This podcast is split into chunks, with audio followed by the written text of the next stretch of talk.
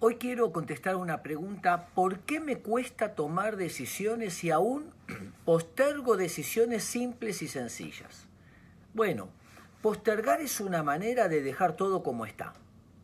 Pateo la pelota, mañana lo decido, necesito más datos, tengo que ver, voy posponiendo y de esta manera mantengo todo igual.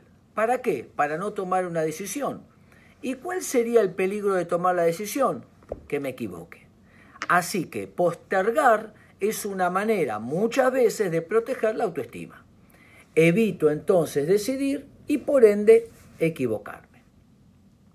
¿Qué podemos hacer para quitar esta indecisión?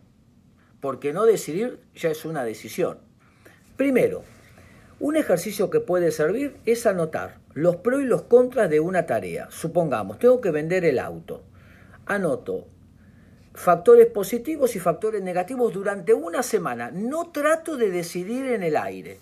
Solo cargo los datos y al término de una semana o de la fecha que fuese, al tener todos los datos cargados sin necesidad de decidir mentalmente, al verlo todo, entonces probablemente la solución venga más rápida.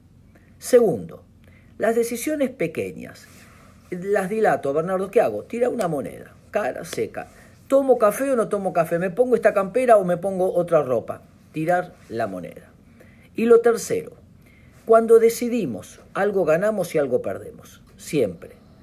Si yo pongo el foco en lo que pierdo, nunca disfrutaré lo que gano. Pero si al decidir me enfoco en lo que gano, entonces lo podré disfrutar. Espero que les sirva.